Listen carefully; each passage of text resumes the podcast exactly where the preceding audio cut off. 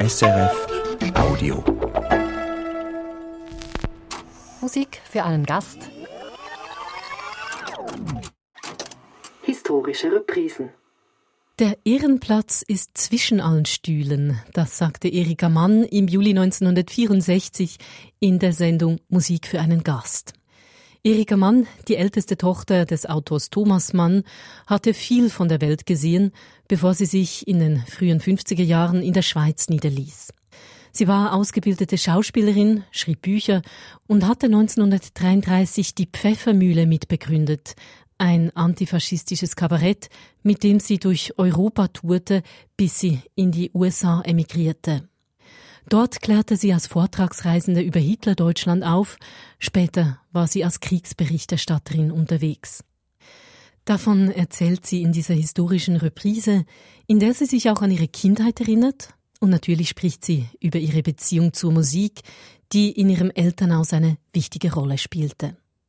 Das Gespräch mit Erika Mann ist eine von vier Sendungen aus den 1960er Jahren, die wir zum 100. Geburtstag von Roswitha Schmalenbach aus dem Archiv geholt haben. Roswitha Schmalenbach war die erste langjährige Moderatorin von Musik für einen Gast und damals eine bekannte Radiopersönlichkeit. Mit unserem heutigen Gast geht es mir ein wenig seltsam und anders als mit den meisten Gästen, die ich in dieser Sendung begrüßen darf. Denn es ist doch immer entweder so, ich kenne den Gast persönlich vorher schon und ich weiß genau, über was man spricht. Oder es ist ein Gast, den ich noch nie gesehen habe, von dem ich nichts weiß und von dem ich mich vollkommen überraschen lasse. Nun, Sie, Frau Erika Mann, sind ein spezieller Fall. Ich kannte Sie bis jetzt noch nicht persönlich. Und doch weiß man von Ihnen und von Ihrer Familie mehr, als man üblicherweise weiß.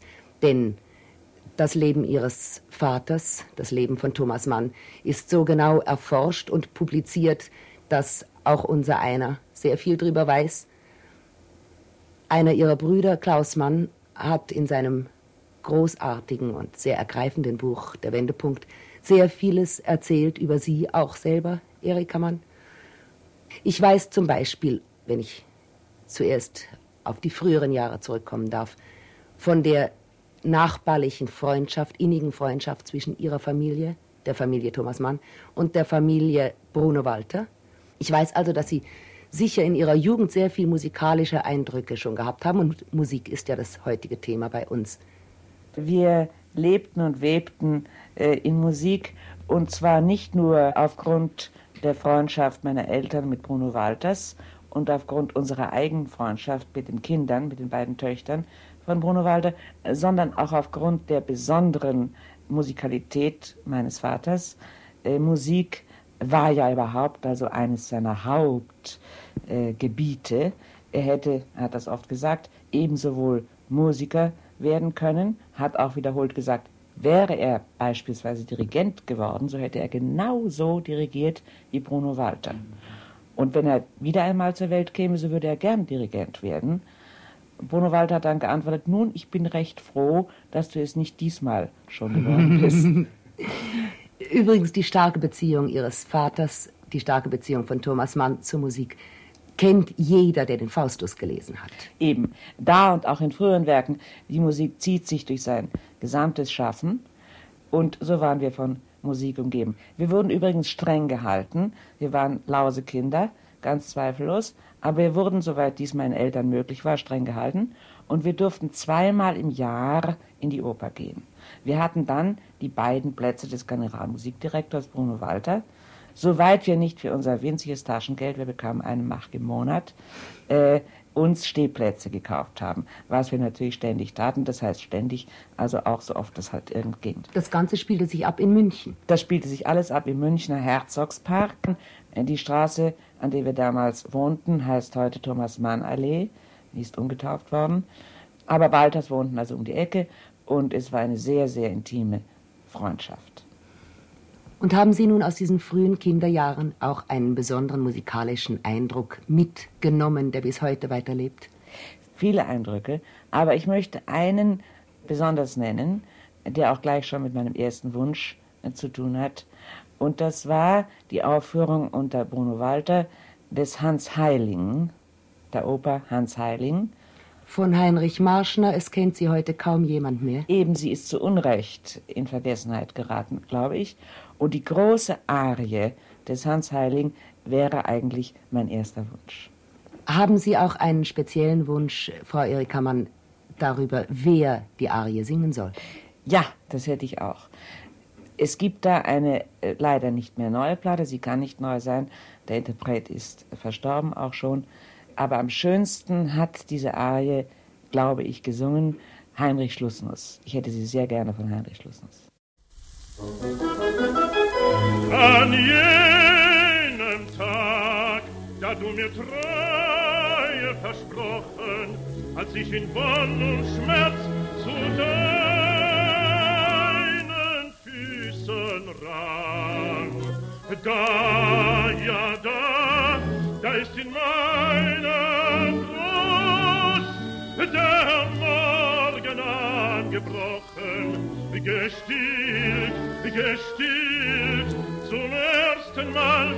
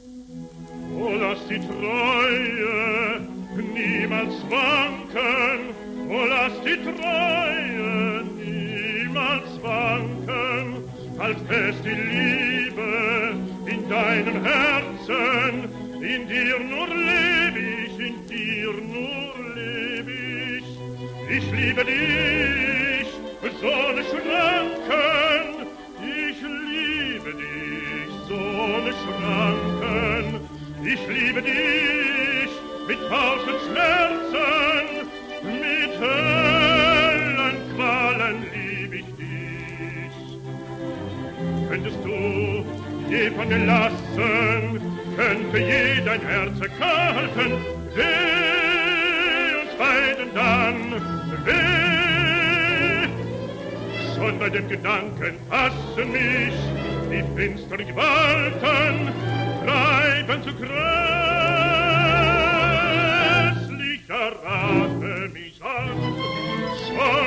bei dem Gedanken, fassen mich die finsteren Gewalten, treiben zu grässlicher Rache mich an.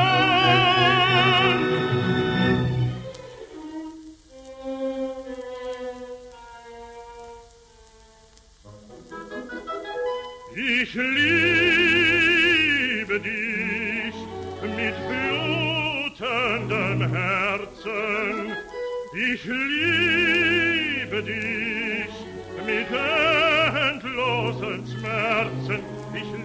dich mit blutendem Herzen, mit endlosen Schmerzen, mit Argwohn und Bangen, mit rasendem Verlangen, mit rasendem Verlangen. Ich liebe dich mit Argwohn und Bangen, mit rasendem Verlangen. Ich liebe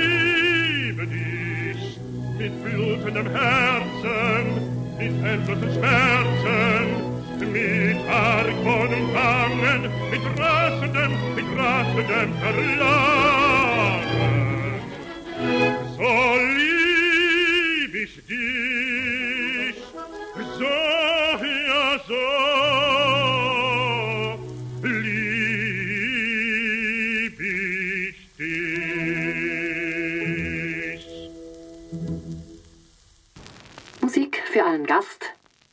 historische Reprisen.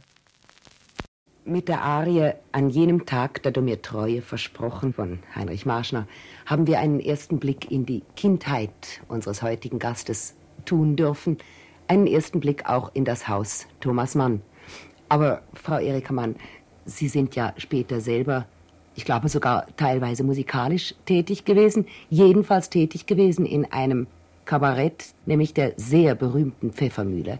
Ja, das war eine Gründung, die wir absonderlicherweise vorgenommen haben in München zunächst, und zwar am 1. Januar 1933. Es war ein apartes Datum, äh, denn es war ein absolut antifaschistisches, antinazistisches Kabarett, und am 30. Januar 1933 wurde ja dann Herr Hitler Reichskanzler. Wir haben bis inklusive dem Reichstagsbrand, inklusive Ende Februar dort weitergespielt und sind dann in die Schweiz gekommen, wo wir aufs Allerreizendste empfangen worden sind. Der Empfang war nicht immer so reizend. Es gab ja schweizerische Nazis, äh, die Frontisten, äh, die auf uns geschossen haben und Stinkbomben geworfen und so weiter und so fort.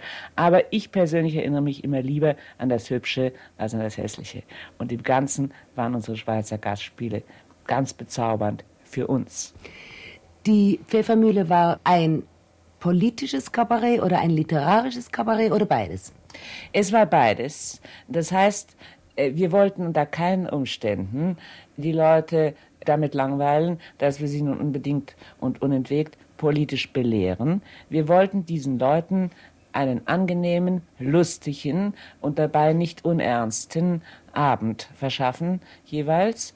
Wir haben sehr genau gemischt. Es war vielleicht höchstens 30 Prozent der Programme war irgendwie politisch.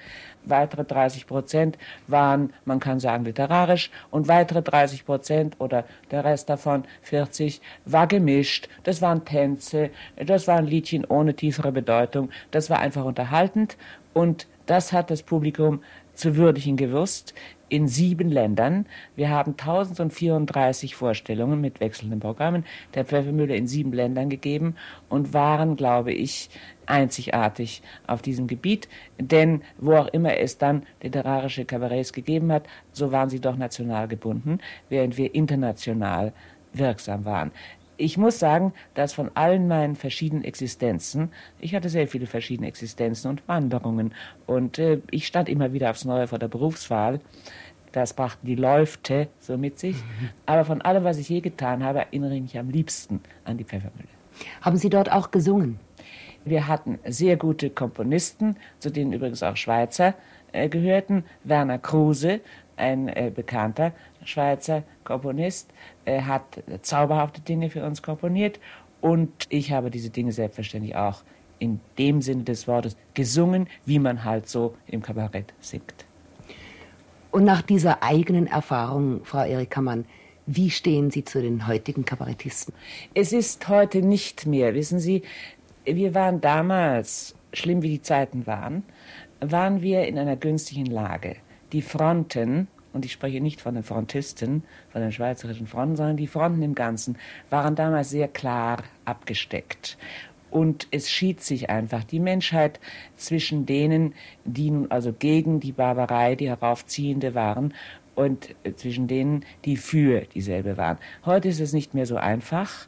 Der Ehrenplatz für mein Gefühl ist heute zwischen allen Stühlen ein sehr unbequemer Ehrenplatz, auf dem ich nun schon seit langer Zeit sitze. Infolgedessen haben es auch die heutigen Kabarettisten nicht mehr so leicht. Mir sind heute die am liebsten, die fantastisch sind. Da, wo es fantastisch ist und hochbegabt, da steige ich ein und da bin ich mit ganzem Herzen bei der Sache. Und zu diesen fantastischen Künstlern gehört zum Beispiel der Kreisler, von dem ich ganz besonders liebe, weil es ganz besonders fantastisch ist, ein chansonartiges Gebilde namens der Blunschli. Ja. Dies nun gehört zu meinen Wünschen für heute. Der Blunschli, bei dem der Text und die Musik von Georg Kreisler selbst sind und natürlich trägt er es auch selber vor. Drüben Beim Herrn Wachtel steht der große Schachtel und ich bin so neugierig, was könnte da drinnen sein? Eines Tages geht er, zurück kommt er erst später, da sag ich nur jetzt ist Zeit und schleich mich zu ihm rein. Wie ich die Schachtel pack, trifft mich fast der Schlag. In der Schachtel liegt der Blunschli und eine Birne und der Knopf. Wozu der Mann ein Blunschli braucht, das geht mir nicht in den Kopf. Eine Birne kann man essen, einen Knopf, den kann man nähen. Von einem Blunschli hat man gar nichts, drum kann ich's nicht verstehen. Und wie ich näher hinschau, was glauben's, was ich entdeck? Ein blauer Bleistiftspitzer liegt hinterm Knopf im Eck. Der Knopf liegt neben dem Blunschli, der Blunschli neben der Birn. Das kann ich nicht begreifen, das geht mir nicht ins Hirn. Bei sowas wird mir schwindlig, da bin ich empfindlich. Das ist mir unergründlich, das wird noch ein Skandal. Ein Blunschli ist gefährlich, beschwerlich, entbehrlich. Drum ist mir unerklärlich, der Wachtel's nicht normal. Ein Blunschli und eine Spitze und ein Knopf und eine Birn. Wozu braucht er den Blunschli, das werd ich nicht kapieren. Grad im Gasthaus, Bayern Wein und Rast aus. Plötzlich schau ich auf und seh den Wachtel vor der Tür. Geschwind ruf ich, Herr Wachtel, trinken es auch ein Achtel. Ich werd's zahlen und Sie erklären den Blunschli mir dafür. Der Wachtel sagt sehr gern, ich werd Ihnen erklären. In der Schachtel liegt der Blunschli, das wissen Sie genau. Ein Knopf, ein Birn, eine Spitze, der letztere ist blau. Sind's diesen Spitzer nehm ich und ich steck ihn mir ins Ohr. Dann nehm ich noch den Knopf zur Hand und halt ihn hoch empor. Und jetzt mit meiner linken ergreife ich die Birn. Mit Stängel schön nach unten halt ich sie an die Stirn. Nur jetzt sind meine Hände voll, jetzt werden Sie verstehen. Wenn ich jetzt noch die Augen schließ, kann ich Blunschli gar nicht sehen. Na, das ist doch verständlich, ob weiblich, ob männlich. Der Blunschli hat nun endlich einen tiefsinnigen Zweck. Der Spitzer gibt der Ruh und der Knopf sagt nicht Mu. Und die Augen, die sind zu und der Blunschli ist weg. Deswegen brauch ich den Spitzer, die Birne und den Knopf und werf sie mit dem Blunschli zusammen in einen Topf.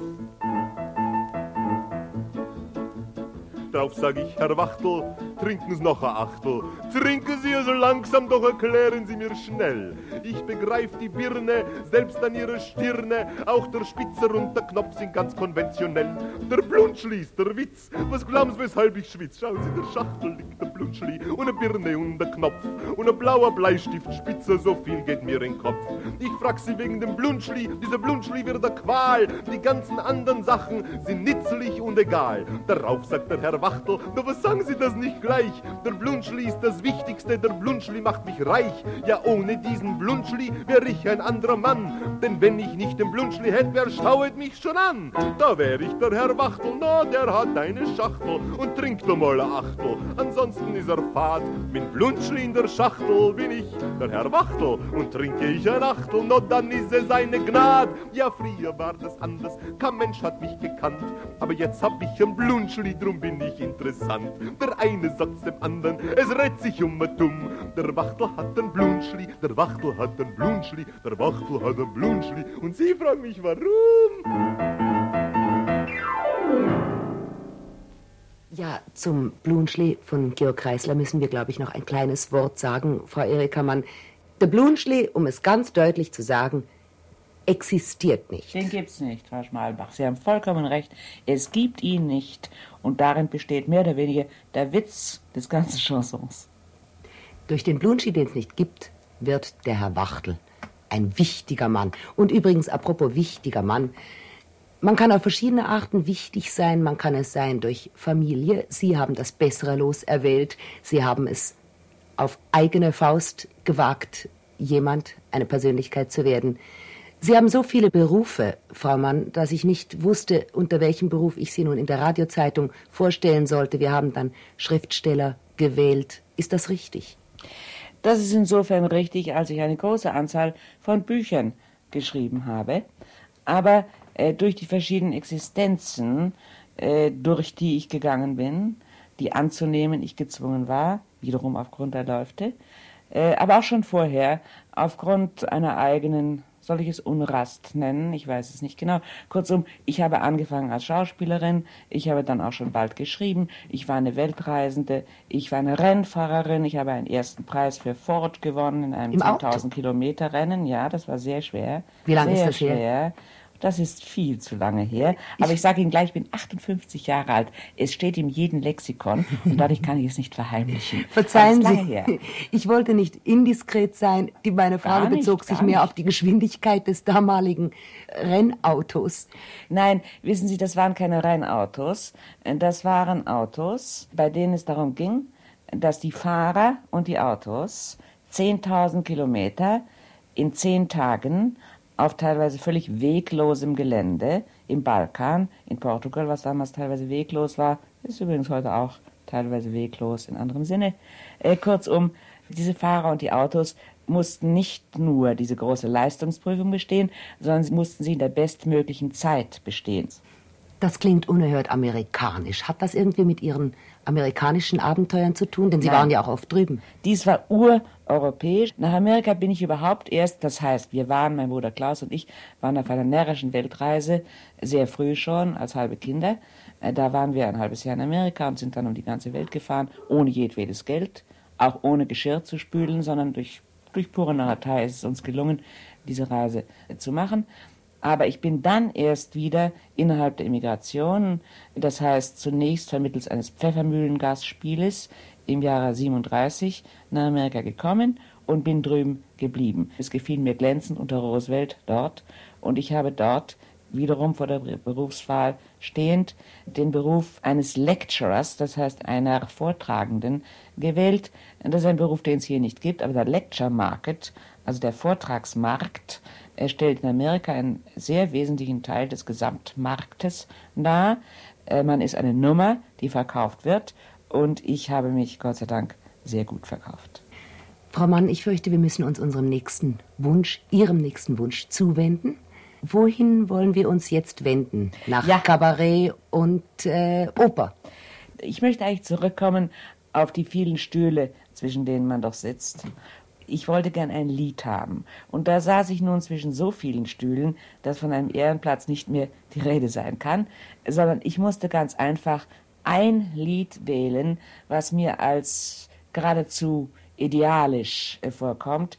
Die Qual der Wahl blieb mir nicht erspart. Wenn ich denn schon wählen musste, so wählte ich die Mondnacht von Schumann. Wir hören sie jetzt, gesungen von Dietrich Fischer-Dieskau und am Klavier begleitet von Gerald Moore.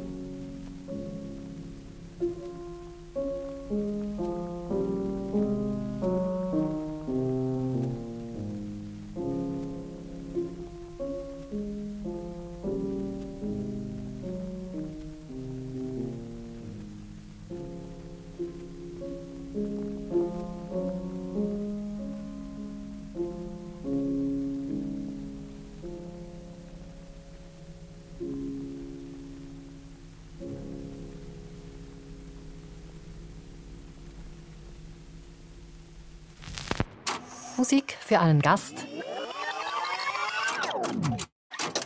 Historische Reprisen. Sie haben sich, Frau Erika Mann, als Inbegriff des Liedes und in der Qual der Wahl, wie Sie betont haben, Schumann die Mondnacht gewünscht.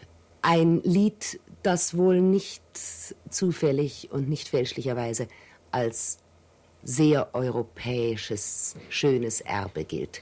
Ist es das europäische Erbe auch, das Sie damals von Amerika zurückgeführt hat nach Europa? Oh ja, das war es. Äh, nur hat es dies sehr früh getan. Äh, zu meinen 98 Berufen gehörte ja auch insbesondere äh, derjenige des Kriegsberichterstatters bzw. der Kriegsberichterstatterin. Ich habe den ganzen Krieg mitgemacht beginnend im Jahr 1940 mit dem sogenannten Großen Blitz auf England und dann anschließend in Ägypten die Invasion mitgemacht der Normandie, den ganzen Feldzug quer durch Europa nach Deutschland, war dann noch ein Jahr in Deutschland unter der Besatzungsarmee, habe die Nürnberger Prozesse mitgemacht und darüber Bericht erstattet. Ich durfte im Oktober 44 bereits durch die schöne deutsche Kaiserstadt Aachen befreien. Befreien, sagen Sie, und Sie meinen es wörtlich. Sie waren dort Mitglied der US Army. Sehen Sie, ich war Mitglied der US Army, soweit Kriegsberichterstatter dies waren. Wir waren uniformiert und wir hatten, was man auf Englisch nennt, den Assimilated Rank eines Captain. Ich war Mitglied der Armee, insofern als ich äh, der Armee unterstand, als ich vor ein Kriegsgericht kommen konnte, wenn ich mich schlecht verhielt. Aber ich war nicht Mitglied der Armee, wie dies die wirklichen Soldaten sind. Ich hatte auch keine Waffe, ich durfte weder schießen, noch sollte angeblich auf mich geschossen werden. Es wurde natürlich geschossen, aber dies gehört nicht zur Sache. Großartig, dass Sie sich immer noch am Leben freuen können und an der Musik freuen können. Ich freue mich sehr, wissen Sie.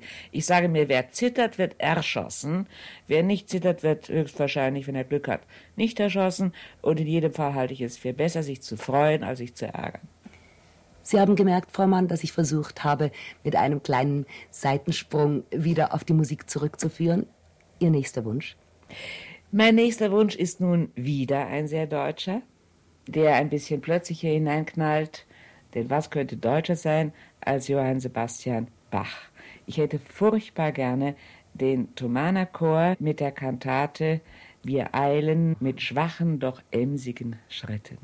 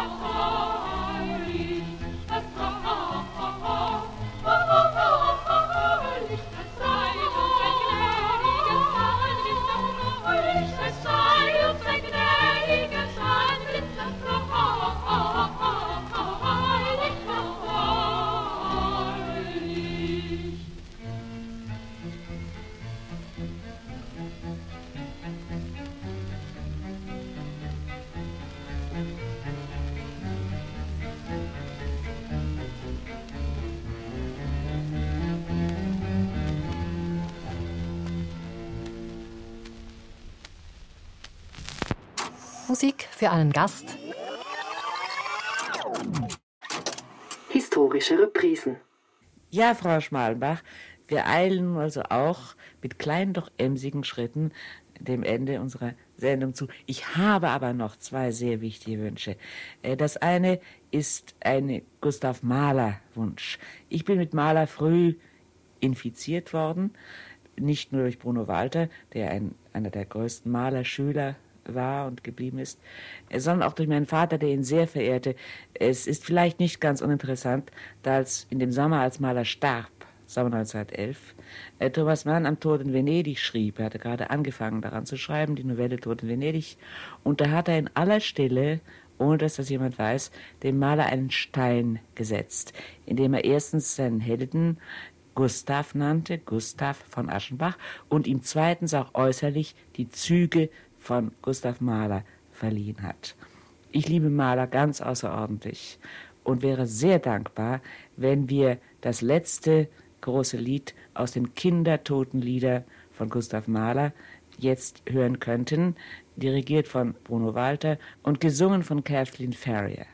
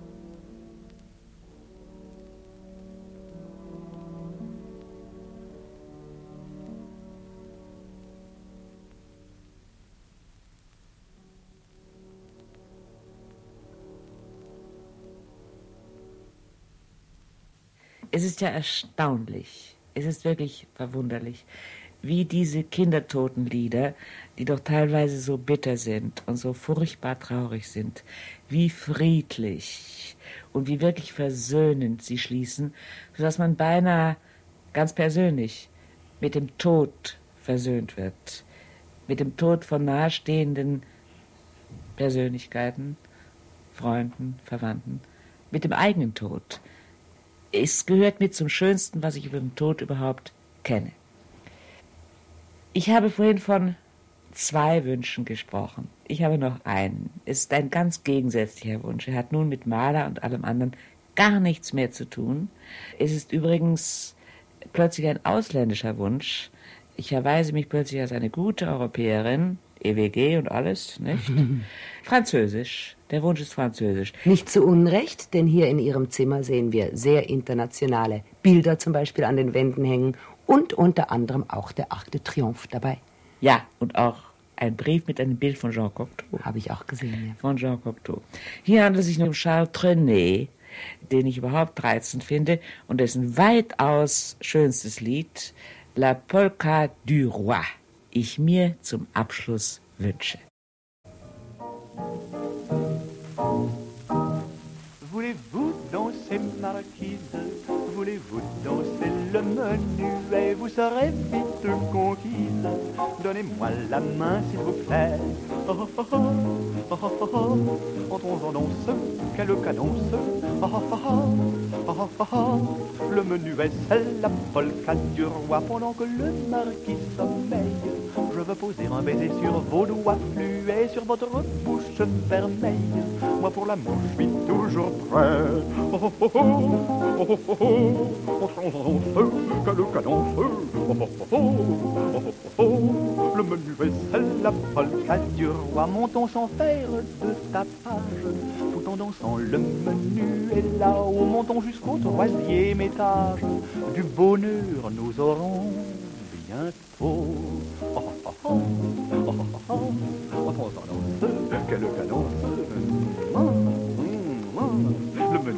la polka du roi Ô doux et moi, minute brève c'est dans la joie, la soie et le satin que j'accomplis mon plus beau rêve. Chérie, je vous possède enfin. Oh, oh, oh, danseux, que le danseux, oh, oh, oh, oh, le menu est celle la polka du roi. Mais soudain, qu'y a-t-il, marquise? Je ne vous sens plus très bien dans mes bras. Vous fondez comme une banquise. Expliquez-vous, je ne comprends pas. Ah, ah, ah, ah, oh, danseux, quel cadenceux, ah, ah, ah, ah, ah, le menuet c'est pourtant la polka du roi. Hélas, monsieur, je suis en cire et je vous êtes au musée Grévin, Louis XIV. Ah, triste cire nous ne sommes plus des humains.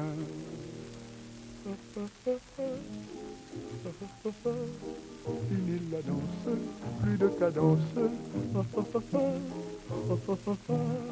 Ainsi s'achève la polka du roi.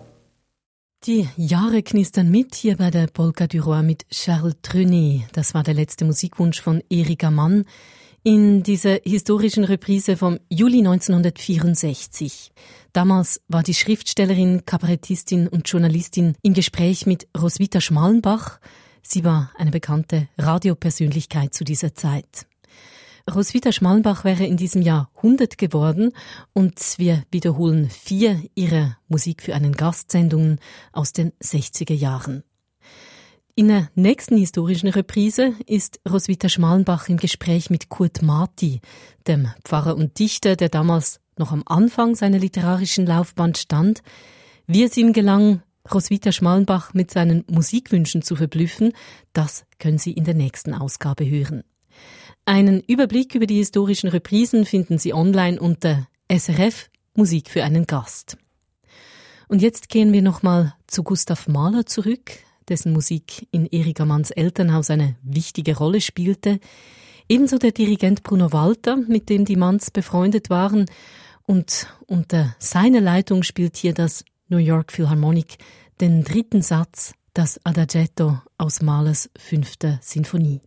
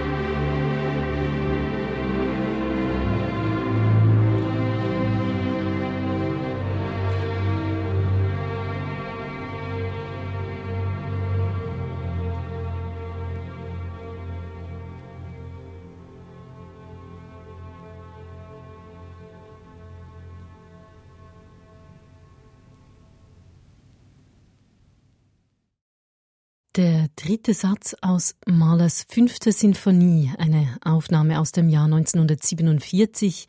Am Pult des New York Philharmonic stand Bruno Walter, ein Dirigent, den Erika Mann noch persönlich gekannt hatte. Zum Schluss dieser historischen Reprise von Musik für einen Gast jetzt noch ein Zeitgenosse von Erika Mann, der US-amerikanische Komponist Samuel Barber. Von ihm hier seine Excursions für Klavier, gespielt von Andor Foldesh.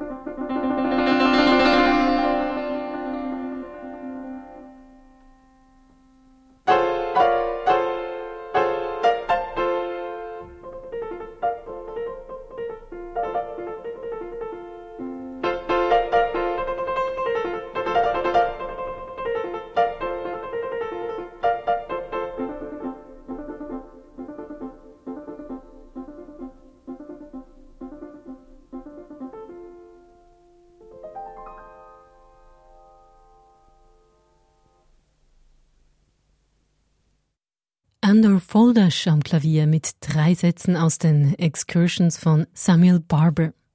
Das war ein Nachklang zu Musik für einen Gast, einer historischen Reprise mit Erika Mann. SRF Audio.